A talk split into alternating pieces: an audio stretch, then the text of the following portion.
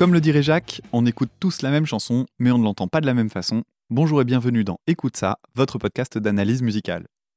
On se retrouve cette semaine pour un nouveau Zig de Pod dans lequel j'analyse trois morceaux proposés par des podcasteurs et podcasteuses, plus un bonus proposé par un soutien du podcast via Tipeee.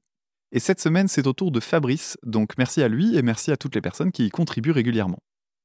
Pour ce numéro de Zig de Pod, le tirage au sort a été facétieux parce qu'il n'a tiré que des podcasts musicaux, avec le copain Maxime de Recoversion, le plus joli couple du podcast game Nico et Starlet de la Pifothèque, et le fan de l'Eurovision Stan du podcast Expédition.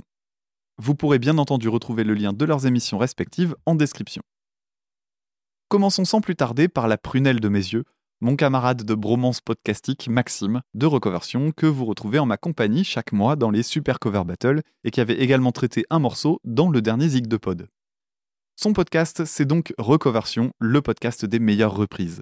Dans chacun de ces épisodes, Maxime retrace l'histoire d'un titre et de l'artiste qui l'a composé, avant de se pencher sur une reprise et son ou ses interprètes. J'en ai souvent parlé et je suis pas le seul à le penser, Maxime a une écriture superbe et plein d'anecdotes à raconter. Recoversion, c'est un incontournable du podcast musical. Maxime a proposé un titre du groupe français Revolver, groupe qui s'est lui-même attribué le style de pop de chambre, ce qui leur va à ravir. Revolver, c'était, parce qu'ils ne sont plus, un noyau centré autour de deux guitaristes et un violoncelliste, auquel s'ajoutent sur album et une partie des concerts un batteur et un bassiste. Le cœur du groupe, c'était donc un trio et leur particularité était d'être tous les trois de très bons chanteurs.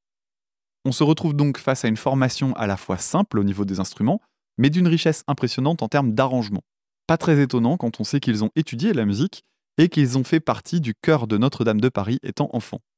Et pour découvrir leur musique, je vous propose d'écouter le titre d'intro de leur album Music for a While paru en 2009, la chanson Birds in D minor.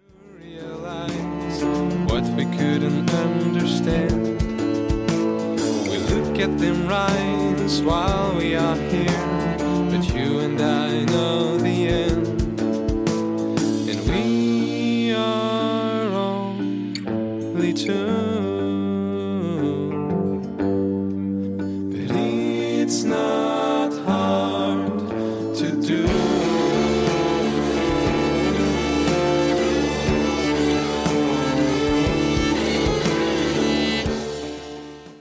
Énormément de choses à dire au sujet de cet album et même de ce titre qui n'est pourtant pas celui proposé par Maxime. Peut-être pas assez pour une analyse complète, mais sans doute trop pour un zig de pod, donc vous me pardonnerez si je prends un peu plus de temps que d'habitude. Commençons par la première chose qui m'a frappé, la voix du chant principal, celle d'Ambroise Villaume, qui poursuit aujourd'hui sa carrière en tant qu'artiste solo. Il fallait que ce mec chante dans sa vie. Il a un timbre d'une douceur et d'une rondeur incroyable qui m'a très fortement rappelé celle d'Alex Capranos, le chanteur de Franz Ferdinand.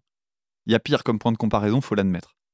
Ensuite, ce groupe ne m'était pas inconnu puisque un de leurs morceaux avait pas mal tourné à l'époque sans pour autant me plaire personnellement. Il s'agissait du titre Get Around Town. Such a drama, such a war, a TV jail for us, TV jail for us, such a drama, such a war. The TV chain for us, TV chain for us to get around town. Gentlemen, it's the bird's countdown, the bird counts down. Get around town. Gentlemen, it's the bird's countdown, the bird counts down.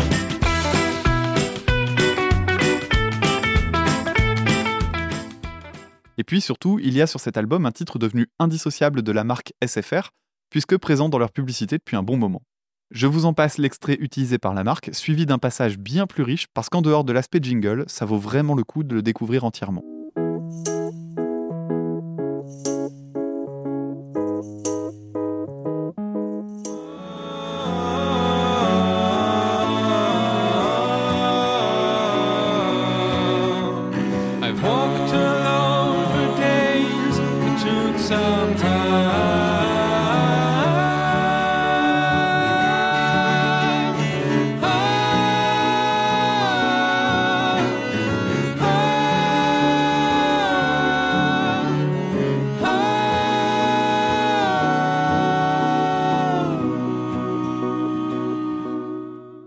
Revolver tient son nom de l'album des Beatles dont un des membres avait un poster dans sa piole au début du groupe. Évidemment, ça va avoir tendance à orienter un peu l'écoute et on va chercher presque naturellement des ressemblances avec les Anglais coiffés comme des Playmobil. Et sans surprise, on va en trouver un paquet sur l'album, notamment dans la chanson Balulalo, qui est celle proposée par Maxime. Comme cette ligne de basse très mélodique qui n'hésite pas à monter dans les aigus, chose qu'on retrouve beaucoup dans le jeu de Paul McCartney, dans des chansons comme Being for the Benefit of Mr. Kite par exemple,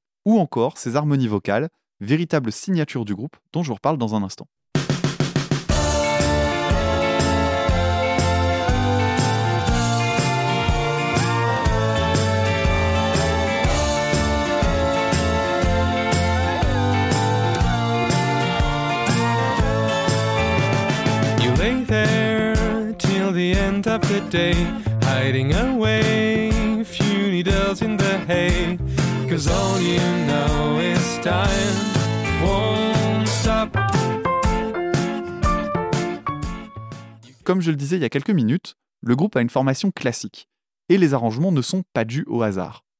Dans un article des Inrecuptibles, on retrouve par exemple cette phrase prononcée par Ambroise. La musique classique nous a appris un respect, une attitude d'humilité par rapport à notre travail. Tous les artistes qu'on aime sont des gens qui travaillent énormément. C'est vrai qu'on se sent un peu à part parce qu'on parle de musique bizarrement. On doit passer pour des mecs prétentieux lorsqu'on parle d'harmonie, etc. Mais on a vraiment étudié le sujet, donc on appelle une quinte une quinte. Et ce regard très construit de la musique se ressent dans ce genre de passage très riche harmoniquement. Le principe ici, c'est d'avoir un mouvement ascendant du côté de la basse qui va monter une gamme tranquillement, qui donne ceci.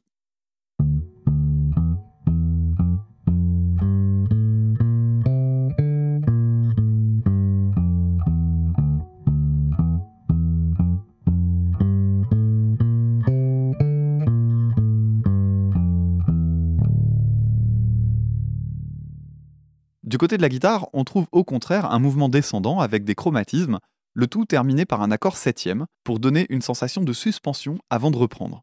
Voici ce que ça donne.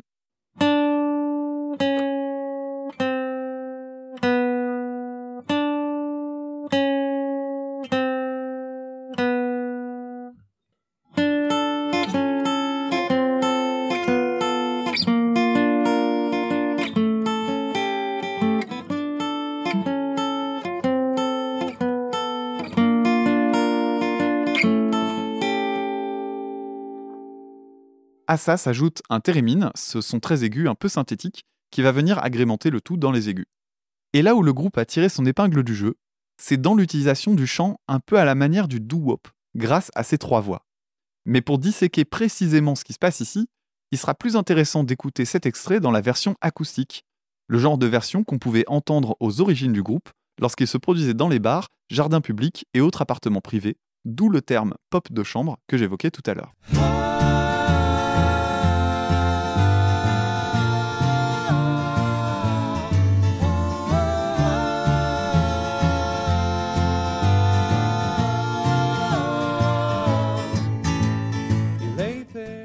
L'idée dans leur ligne de chant, c'est de faire sonner de manière quasi continue un accord de Ré mineur.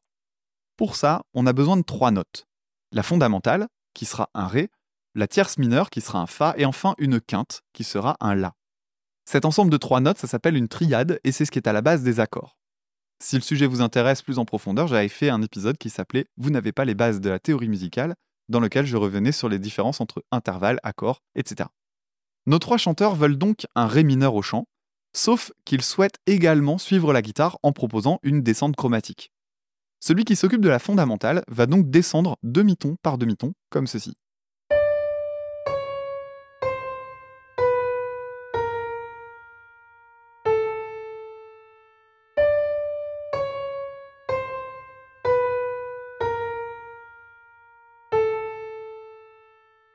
Pendant ce temps, ses deux camarades vont maintenir la tierce et la quinte.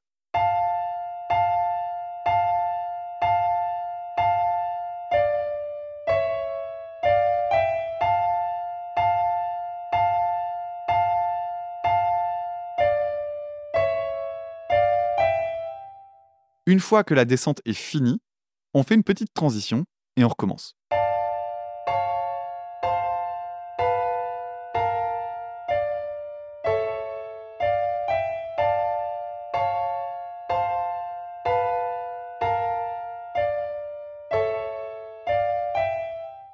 Simple mais efficace. Alors je dis simple parce que harmoniquement c'est assez basique, même si c'est très bien fait, En revanche, en termes d'exécution, qu'on ne s'y trompe pas, c'est plutôt difficile à maîtriser. Non seulement il faut veiller à la pratique de son instrument, avec ici un petit groove à tenir, mais il faut aussi être capable de chanter une note qui n'est pas celle qui domine dans la mélodie, qui plus est en voix de tête. C'est vraiment un exercice très particulier dans lequel exceller le groupe. Pour terminer sur cette idée d'harmonie vocale, je ne résiste pas à l'idée de vous passer un second extrait tiré de ce live qui était réalisé pour la radio américaine KEXP. you want to, but don't look back. Oh, go where you want to, but don't look back.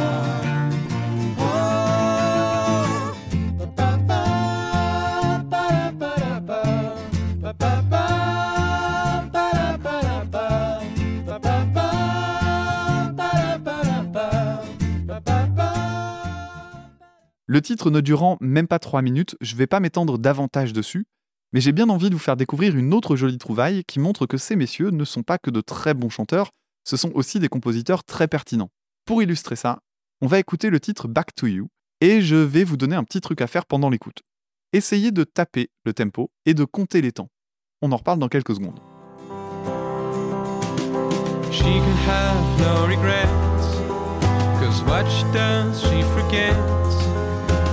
Please forgive me at last, all the things I've done in the past. No, he said, that's a lie. Oh, she says, now you tell her all that you do, all that you say will be sent back to you. J'imagine que vous avez repéré qu'il y avait un petit truc un peu particulier ici. En fait, c'est très inhabituel, mais facile à anticiper une fois qu'on a compris le truc. On a l'habitude de compter les temps par 4, mais là ça fonctionne pas. On a l'impression d'une valse aussi, donc on devrait compter par 3. Ça fonctionne pas non plus. En fait, Revolver a écrit une valse qu'on pourrait considérer comme une valse à 5 temps. Le couplet alterne sur un 3 temps classique et un passage à 2 temps. On va avoir 3 temps, 2 temps, 3 temps, 2 temps, 3 temps, 2 temps. Et au moment des refrains, on repasse sur du 3 temps, tout ce qu'il y a de plus classique. Illustration en comptant cette fois-ci.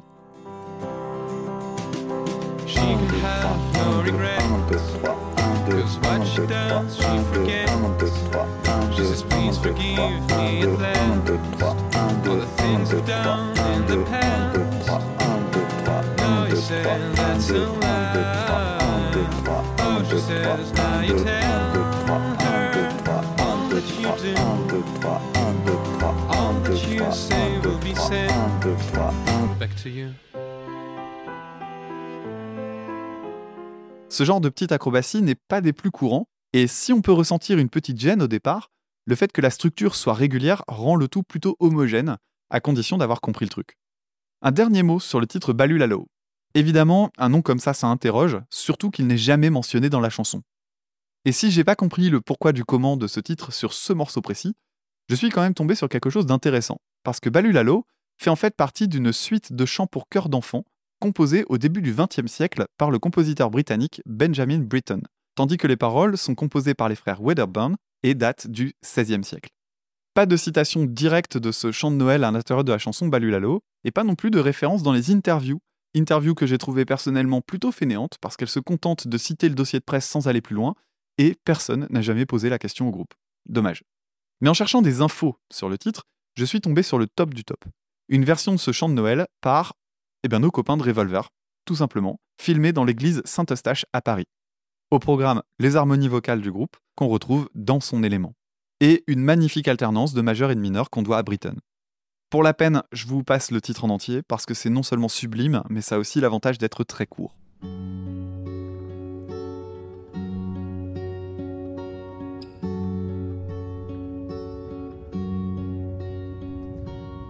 a repent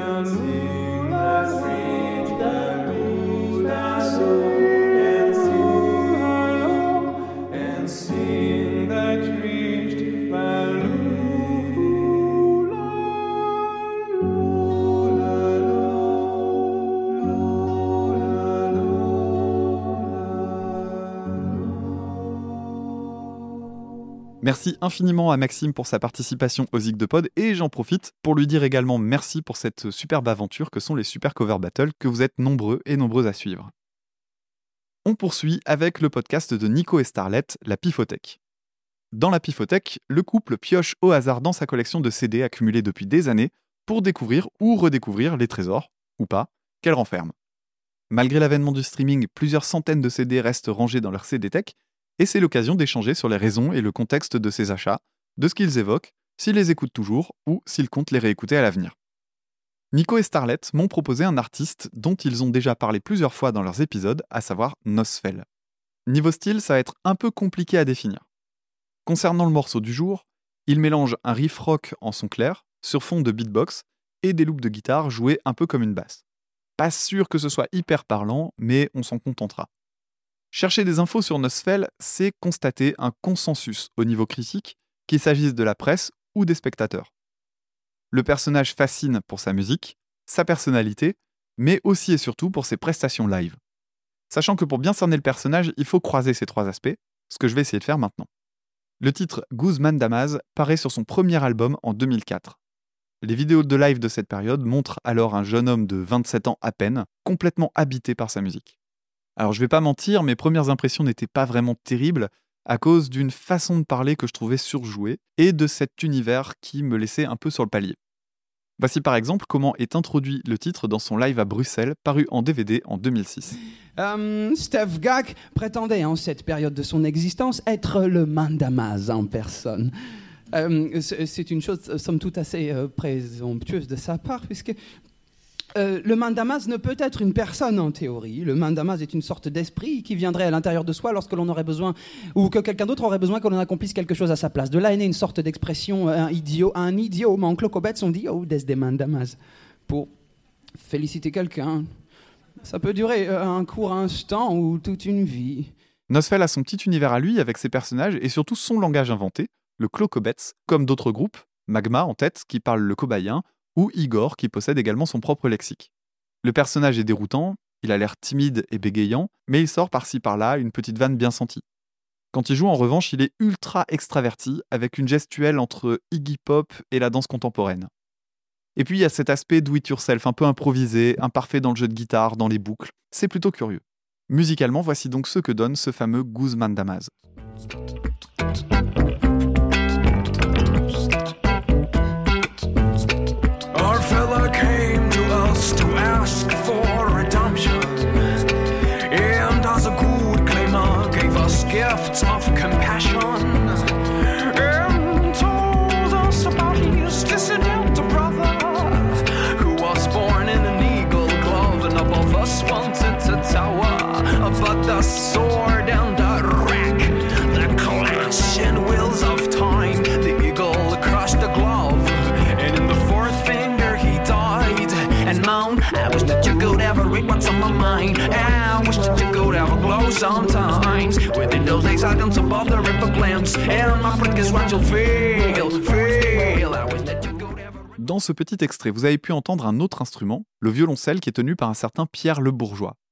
C'est lui qu'on retrouve dans la plupart des vidéos de prestations de Nosfell, et il joue également de la basse selon les morceaux, notamment celui d'aujourd'hui. Je voudrais maintenant revenir un peu sur la pratique du beatbox de Nosfell. Sa particularité est de le pratiquer avec un looper, ce qui va lui permettre de garder son rythme pendant tout le titre, mais également de l'agrémenter de pas mal d'autres éléments. Sur scène, les deux musiciens s'en partagent l'utilisation, et celui qu'ils utilisent a l'avantage de pouvoir enregistrer séparément les séquences. Il existe en effet deux types de loopers. Ceux qui sont, on va dire, cumulatifs, qui permettent d'enregistrer une boucle A, puis une boucle B, qui se mélange à la première pour devenir une boucle AB, puis une boucle ABC, et ainsi de suite. Dans le titre Guzman Damaz, c'est d'ailleurs comme ça qu'il l'utilise. Et le souci de cette utilisation, c'est qu'elle ne permet pas de revenir sur la construction. Au mieux, on retire la dernière strate et basta. Le morceau n'a donc pas d'autre choix que de créer des couches qui s'accumulent, qui s'amoncellent, et de s'arrêter de manière plutôt abrupte, avec soit une fin nette, soit en reprenant le thème de base en solo après la coupure. Ça, c'est pour l'utilisation classique. Nosfell utilise donc le looper de cette façon-là, mais également d'une deuxième manière, en faisant en sorte de stocker les couches dans des banques séparées les unes des autres. Ça va plus donner du A, B, C, D, mais plutôt du A plus B plus C plus D. C'est-à-dire que les banques deviennent indépendantes. On peut donc avoir du A plus D en arrêtant les boucles B et C, etc. Et cette utilisation rend les choses bien plus intéressantes parce qu'elle permet de structurer un morceau en direct avec beaucoup plus de liberté. Au niveau du beatbox maintenant, Nosfell n'est pas un archi-pro façon hip-hop. C'est simplement un outil de sa panoplie. Un outil plutôt malin en termes de personnalité parce que ça marque quand on le voit le pratiquer sur scène. Surtout quand il se plante et qu'il est obligé de reprendre, comme dans l'extrait que je vais vous passer maintenant au Vieille Charrue en 2005. Vous l'entendrez démarrer la boucle, puis la doubler, sauf que pour créer une boucle, il faut activer le looper au pied très précisément pour que ça soit propre et qu'on n'entende aucune jonction. Ce qui ne sera pas le cas ici, puisqu'il a frappé un poil trop tôt ou un poil trop tard. Alors en direct, il se démonte pas, il coupe le looper et poursuit son thème pour redémarrer. Ce que vous n'avez pas en audio, c'est le coup d'œil vers Pierre le Bourgeois qui montre que les choses ne se sont pas passées comme prévu. Qu'à cela ne tienne, la deuxième version sera la bonne, et il va doubler puis tripler en changeant le kick, en produisant un son plus rauque sur les premiers et quatrièmes temps.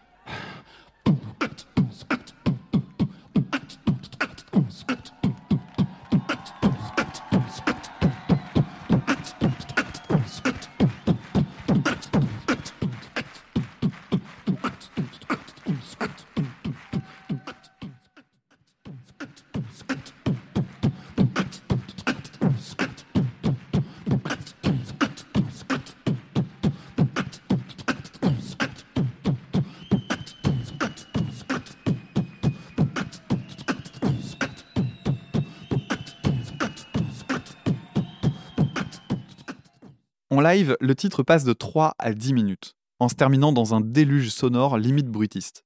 Comme il y a finalement peu de choses à dire sur ce titre précis, j'ai pris le temps d'approfondir un peu, notamment en regardant ce fameux live à Bruxelles recommandé par Nico, qui reprend la plupart des titres du premier album Pomai Klokochasia Balek. Et finalement, si j'avais été un peu réticent sur le storytelling, j'ai fini par me laisser embarquer, et j'y ai fait de belles découvertes, notamment le titre Mindala Jinka, qui démarre sur une boucle percussive, toujours dans une sorte d'esprit beatbox, mais qui s'inspire davantage de la musique tribale, avec un souffle rauque qui se mélange à d'autres sons plus aigus. C'est un titre bien plus apaisé que Guzman Damas, et malgré la longueur, on prend plaisir à le voir se construire petit à petit devant nous.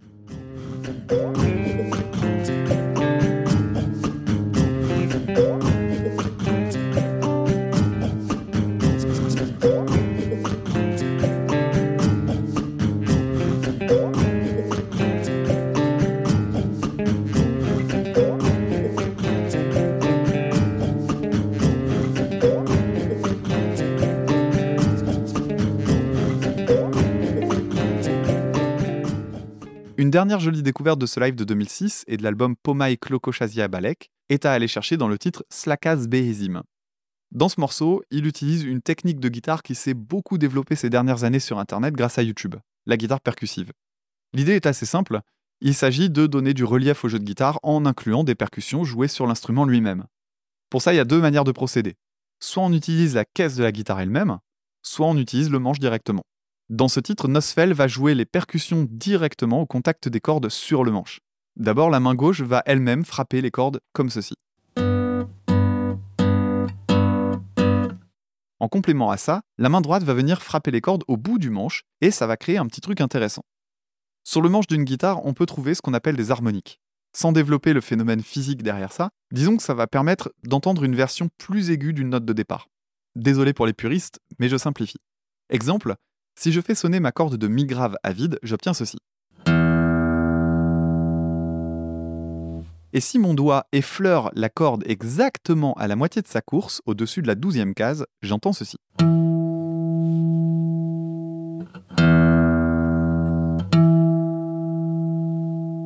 Alors des harmoniques, on peut en trouver à d'autres endroits sur la corde, par exemple en case 7, en case 5,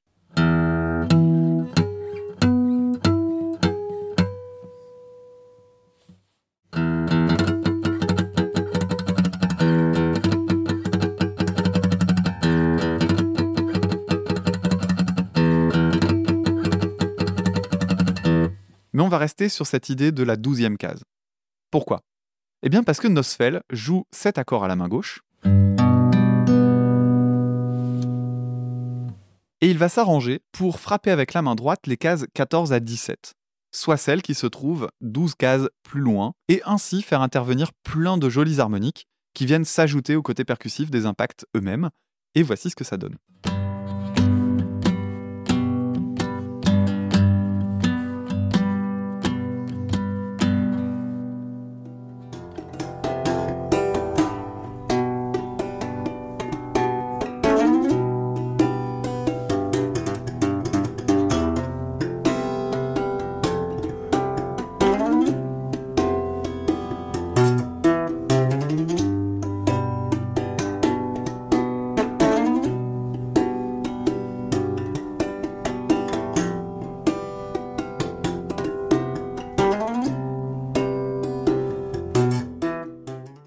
Je m'arrête là pour Nosfell, je vous invite juste à le découvrir par ce fameux live de 2006 qui est disponible sur YouTube et qui permet de rentrer beaucoup plus facilement dans son univers que l'album tout seul, je trouve.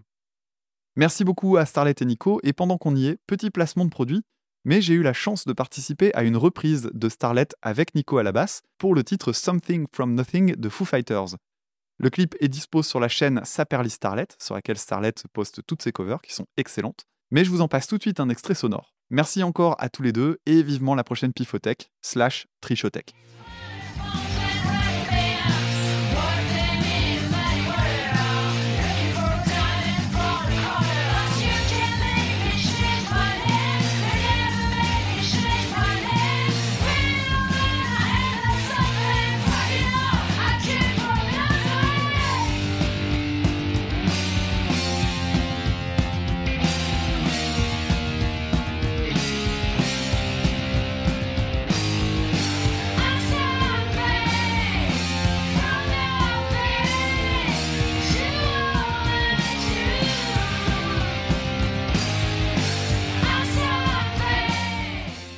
Dernier podcast pour aujourd'hui avec Expédition de l'ami Stan, avec qui j'ai eu l'occasion de partager le micro à plusieurs reprises, notamment pour parler de l'Eurovision.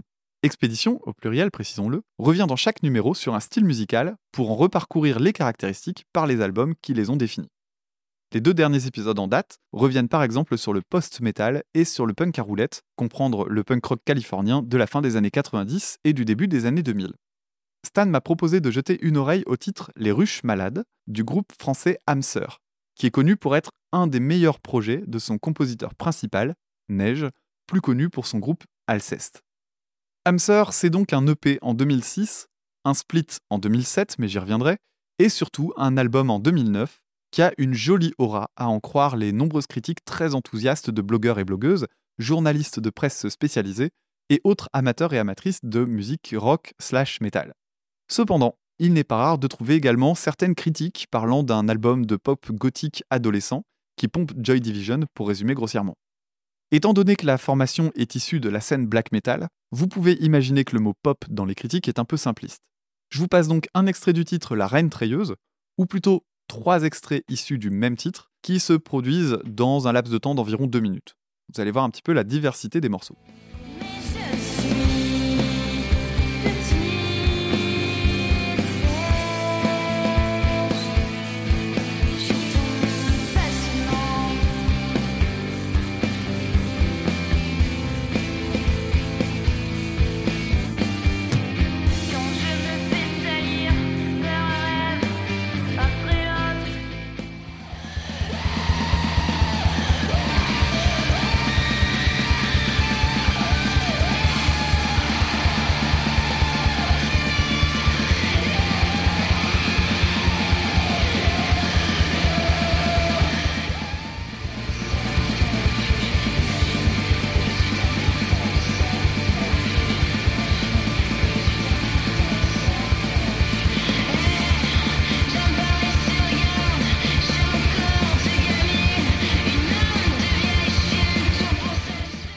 Je pense qu'on sera d'accord pour dire que parler de pop ici, c'est faire preuve de mauvaise foi. L'album est clairement très dépressif, dans le sens où les sujets principaux sont la nuit, la solitude et surtout le sort de l'individu face à l'immensité de la ville et le sentiment de déshumanisation qui en découle. Les villes sont évoquées comme, je cite, des mégalopoles tentaculaires dont le venin et les puanteurs étouffent et violent les âmes qu'elles gardent en leur sein. Les textes sont extrêmement marqués par une ambiance typiquement gothique, très littéraire, franchement pompeuse et souvent maladroite. Mais forcé de reconnaître qu'en contexte, ça marche vraiment pas si mal. Notamment grâce à la chanteuse qui alterne entre candeur adolescente, d'où les critiques, et chant hurlé typique du black metal. Le style global est difficile à définir, mais on est à la croisée des chemins entre black metal, pop rock, post-punk et surtout de shoegaze, qui est un terme que j'ai toujours trouvé très drôle, puisqu'on peut le traduire par regard vissé sur les godasses. Le terme shoegaze vient en effet de l'attitude des musiciens et musiciennes sur scène, pratiquant ce rock contemplatif, méditatif, plombant, appelez ça comme vous voulez, qui, eh ben, en fait, regardent leur pompe pendant tout le concert. Grosse ambiance donc. Le titre du jour, je l'ai dit, s'intitule Les ruches malades, et c'est sans doute le titre qui dévoile le plus ses influences principales qui sont allées chercher du côté de la scène post-punk. En voici donc un extrait.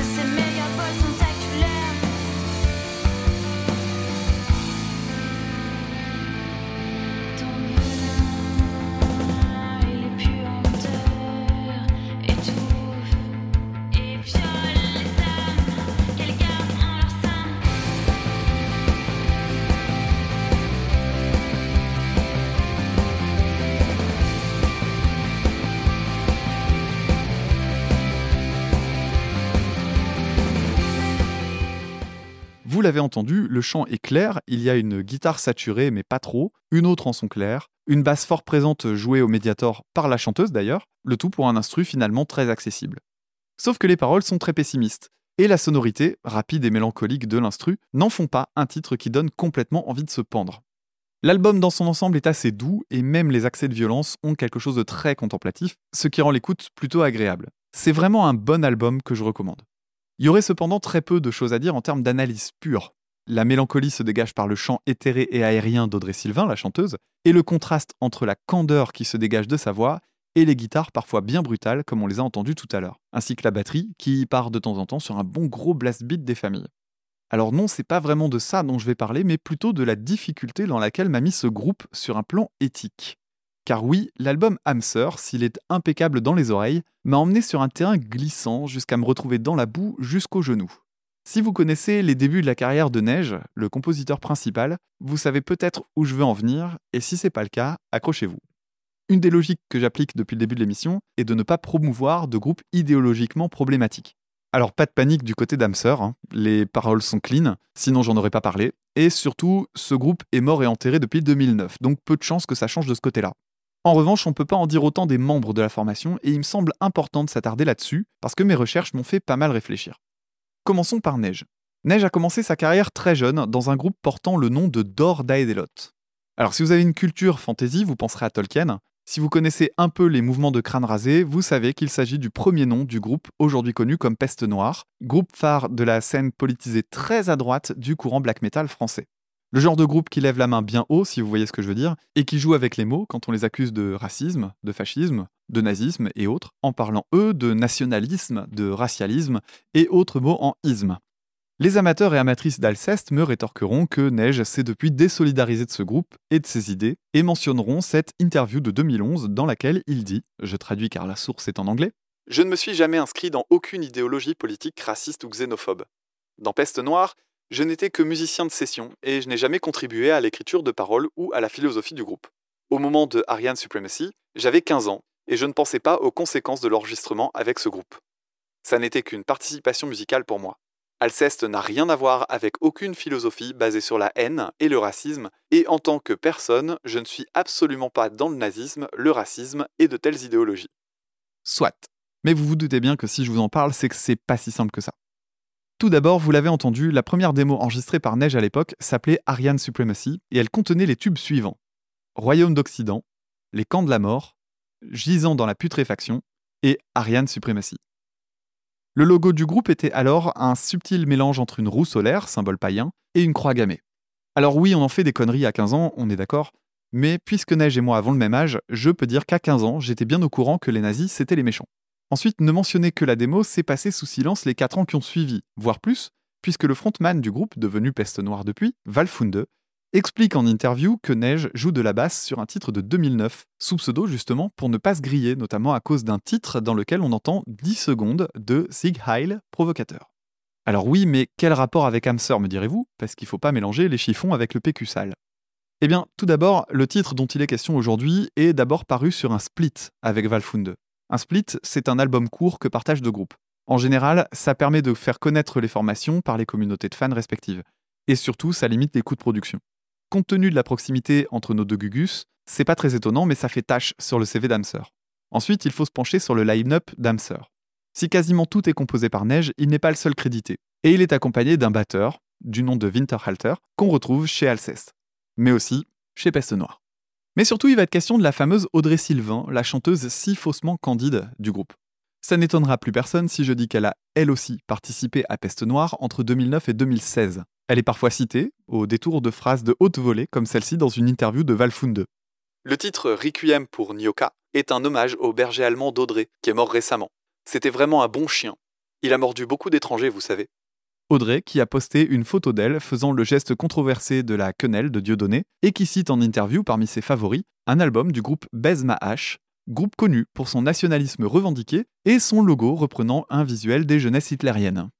Alors vous l'avez compris, on est quand même dans un tout petit milieu pas forcément des plus fréquentables. D'où mon questionnement à l'écoute de cet album, qui est, je le répète, vraiment pas mal. J'ai mis le nez dans les tréfonds du net pour rédiger cette chronique et je suis très rapidement tombé sur le sujet du NSBM, le National Socialist Black Metal et ses dérivés, aujourd'hui se revendiquant surtout comme identitaire, nationaliste et racialiste.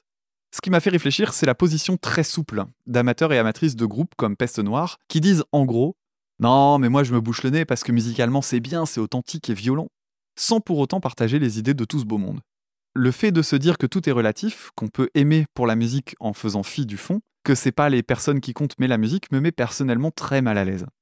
À titre personnel, j'ai tendance à voir ça comme un tout. Et me mettre en situation de client de ce genre de groupe leur donnerait à la fois de la légitimité, de la visibilité et une viabilité. Autrement dit, c'est un petit peu comme si on regardait un incendie sans bouger, voire comme si on y mettait quelques brindilles de plus. Alors non, qu'on se méprenne pas, Hamster fait pas partie de cette clique de NSBM, et écoutez, le groupe ne fera pas de vous un ou une immonde nazi, mais je pense qu'il est important de savoir à qui on a affaire. Surtout quand les textes critiquent le monde qui nous entoure, simplement parce que rien ne garantit qu'on parle tout à fait du même monde. Une fois tout ça en tête, j'ai eu beaucoup plus de mal à partager ce spleen, bah, tout simplement parce que j'avais plus la moindre empathie avec le groupe. Cette question du rapport éthique entre les artistes, leur œuvre et le regard qu'on doit poser sur elles se pose très souvent dans les médias. On a notamment cet exemple systématique qui revient quasiment tous les ans de se demander si on doit parler de l'antisémitisme de Céline. Alors je donne ma position sur cette question qui permettra de comprendre comment je traiterai à l'avenir des groupes comme Hamster, Alceste et d'autres. Céline est mort et enterrée. En deux clics, n'importe qui peut tomber sur Bagatelle pour un massacre et juger sur pièce. Acheter Voyage au bout de la nuit, reconnu comme une œuvre littéraire impressionnante, ne l'enrichira pas, personnellement, et ne fera pas perdurer son discours antisémite, puisqu'il a perdu la parole en mourant en 1961.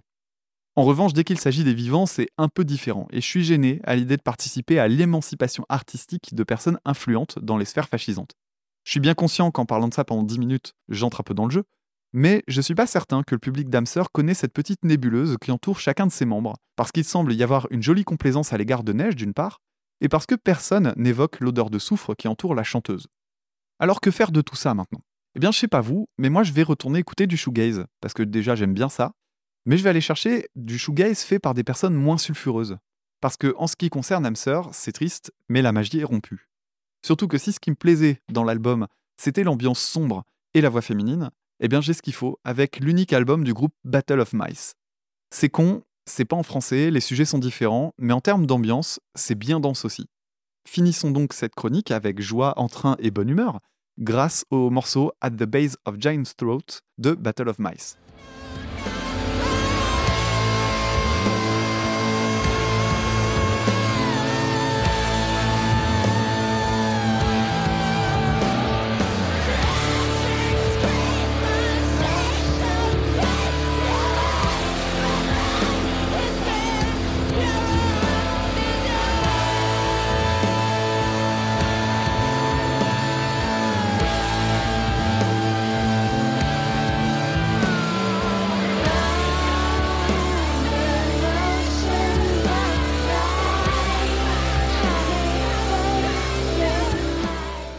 Pour conclure, je répète que l'album est bon, vraiment. Et tout ce que j'ai dit n'engage que moi et ne doit pas être mal interprété, surtout si vous connaissiez le groupe mais pas son entourage.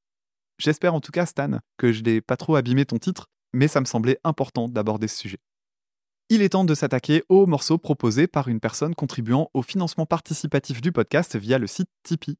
Pour cet épisode, je remercie Pascal qui a proposé le titre Space Oddity de David Bowie.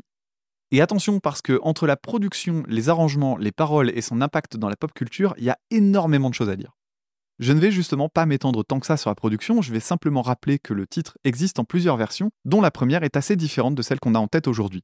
Dans cette première version, David Bowie partage le chant avec le guitariste John Hutchinson. Comme les paroles parlent d'un astronaute qui communique avec la base spatiale, Hutchinson incarne le poste de commande, tandis que Bowie joue le fameux Major Tom. Et voici ce que ça donnait. This is ground control to Major Tom. You've really made the grade. And the papers want to know whose shirt you wear. Now it's time to leave the capsule if you dare. This is Major Tom to ground control. Stepping through the door. Cette version-là a été enregistrée en janvier 1969.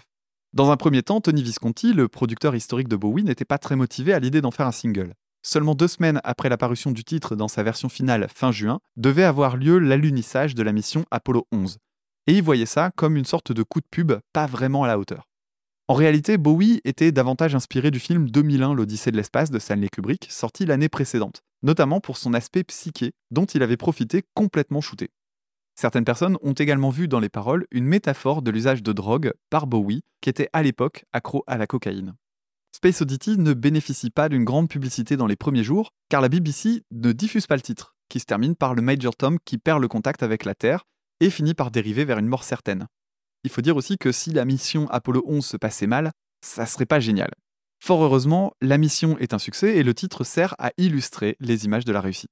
Sauf que ça ne va pas aider la chanson à fonctionner sur le moment, et il faudra attendre plusieurs années pour qu'il parvienne au statut qu'on lui connaît aujourd'hui, notamment après les rééditions de l'album en 75. Alors voilà pour le côté purement historique. Maintenant, intéressons-nous à la chanson en elle-même. C'est un titre assez particulier avec une structure tout sauf conventionnelle qui mélange guitare et harmonie vocale type folk avec des éléments de rock progressif naissants, comme on retrouvera la même année, notamment chez King Crimson avec l'extraordinaire album The Court of the Crimson King. Un des éléments est instrumental et on va parler un peu du mélotron, que voici justement dans le titre To the Court of the Crimson King par King Crimson.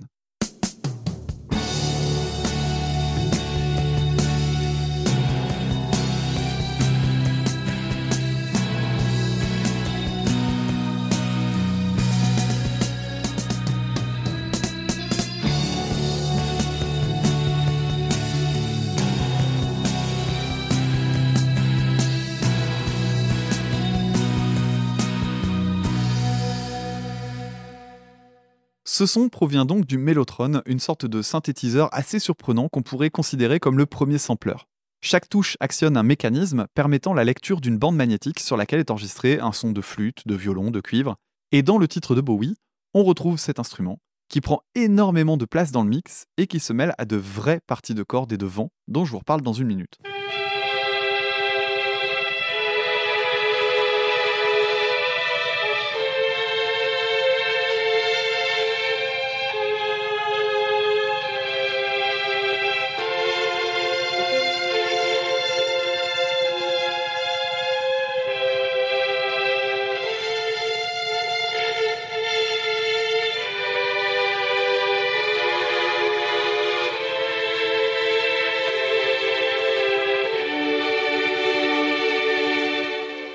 Un des passages que je préfère correspond au moment où, dans les paroles, la navette décolle. On assiste lors de ce passage précis des paroles à une version moderne de ce qu'on appelle la musique à programme ou musique évocatrice, que vous connaissez toutes et tous sans le savoir. Par exemple, ce passage de Vivaldi est une musique à programme. Son but est de traduire en musique un décor ou un événement, une averse d'orage en plein été.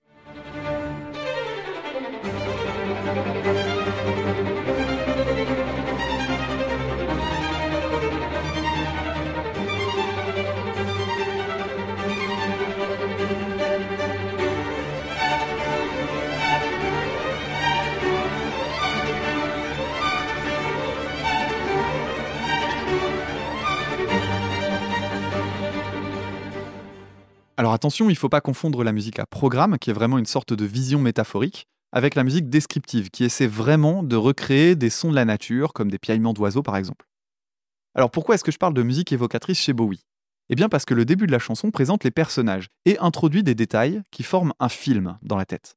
Premier élément, mon préféré, une caisse claire martelée, qui va donner l'impression d'une marche militaire, qui rappellera à la fois le statut officiel de la mission, mais aussi le danger avec ce côté peloton d'exécution.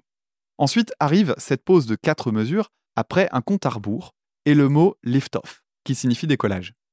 Pendant cette pause, une guitare monte et joue des notes glissées à l'aide d'un briquet, tandis que des cordes forment un accord très dissonant, inspiré par ceci, la pièce Atmosphère de Ligeti, qui illustre la scène de la découverte du monolithe dans 2001.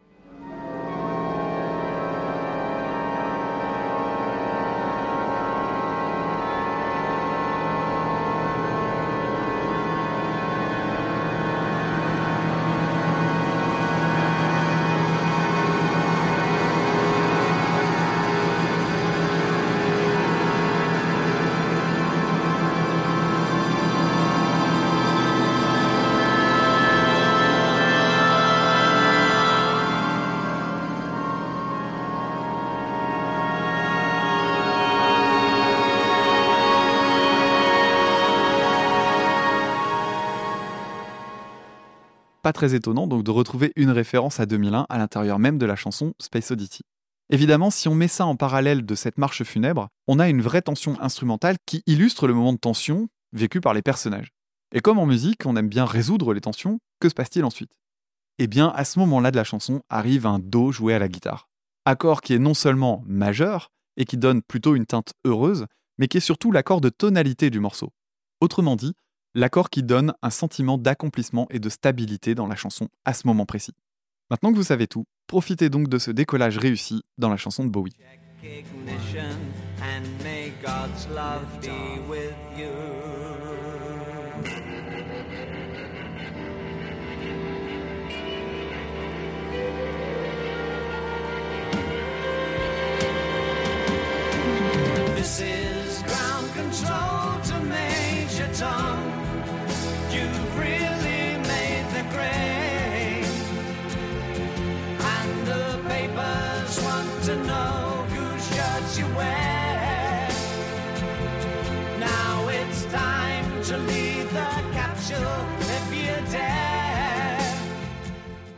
Restons sur l'instrumental une seconde avec un autre instrument qui sort de l'ordinaire.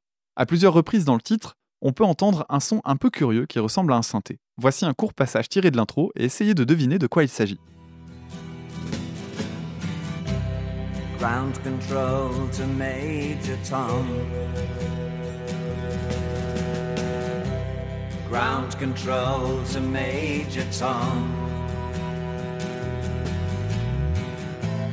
Take your protein pills and put your helmet on. Ground control to Major Tom. Cette sorte de bourdonnement que vous venez d'entendre vient d'un instrument appelé le stylophone, qui est un boîtier électronique sur lequel se trouve une piste métallique organisée comme un clavier de piano, et sur laquelle on fait glisser un stylet qui va générer un courant électrique et générer un son. Pour l'anecdote, grâce aux tipeurs et tipeuses, j'en ai acheté un. Et une des pages du livret reproduit une photo de David Bowie qui a, semble-t-il, composé le titre sur ce petit instrument, qui connaît aujourd'hui une nouvelle jeunesse à l'ère d'Internet, notamment grâce à la chaîne Marumaro 1337 sur YouTube. Si vous ne connaissez pas, voici un court extrait de sa version de Can't Stop des Red Hot Chili Peppers.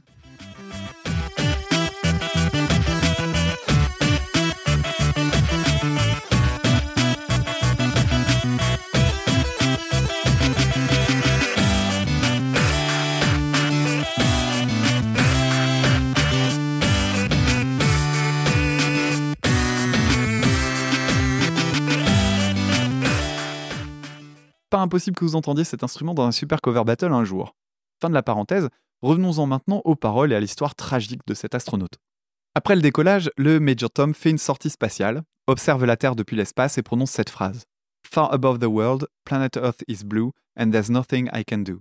Qu'on pourrait traduire par Loin du monde, la planète Terre est bleue et je me sens impuissant. À ce stade, on comprend la phrase de façon métaphysique. L'homme n'est rien face à sa planète et à l'espace infini. On est donc dans une sorte de contemplation poétique. Sauf que l'aventure ne s'arrête pas là.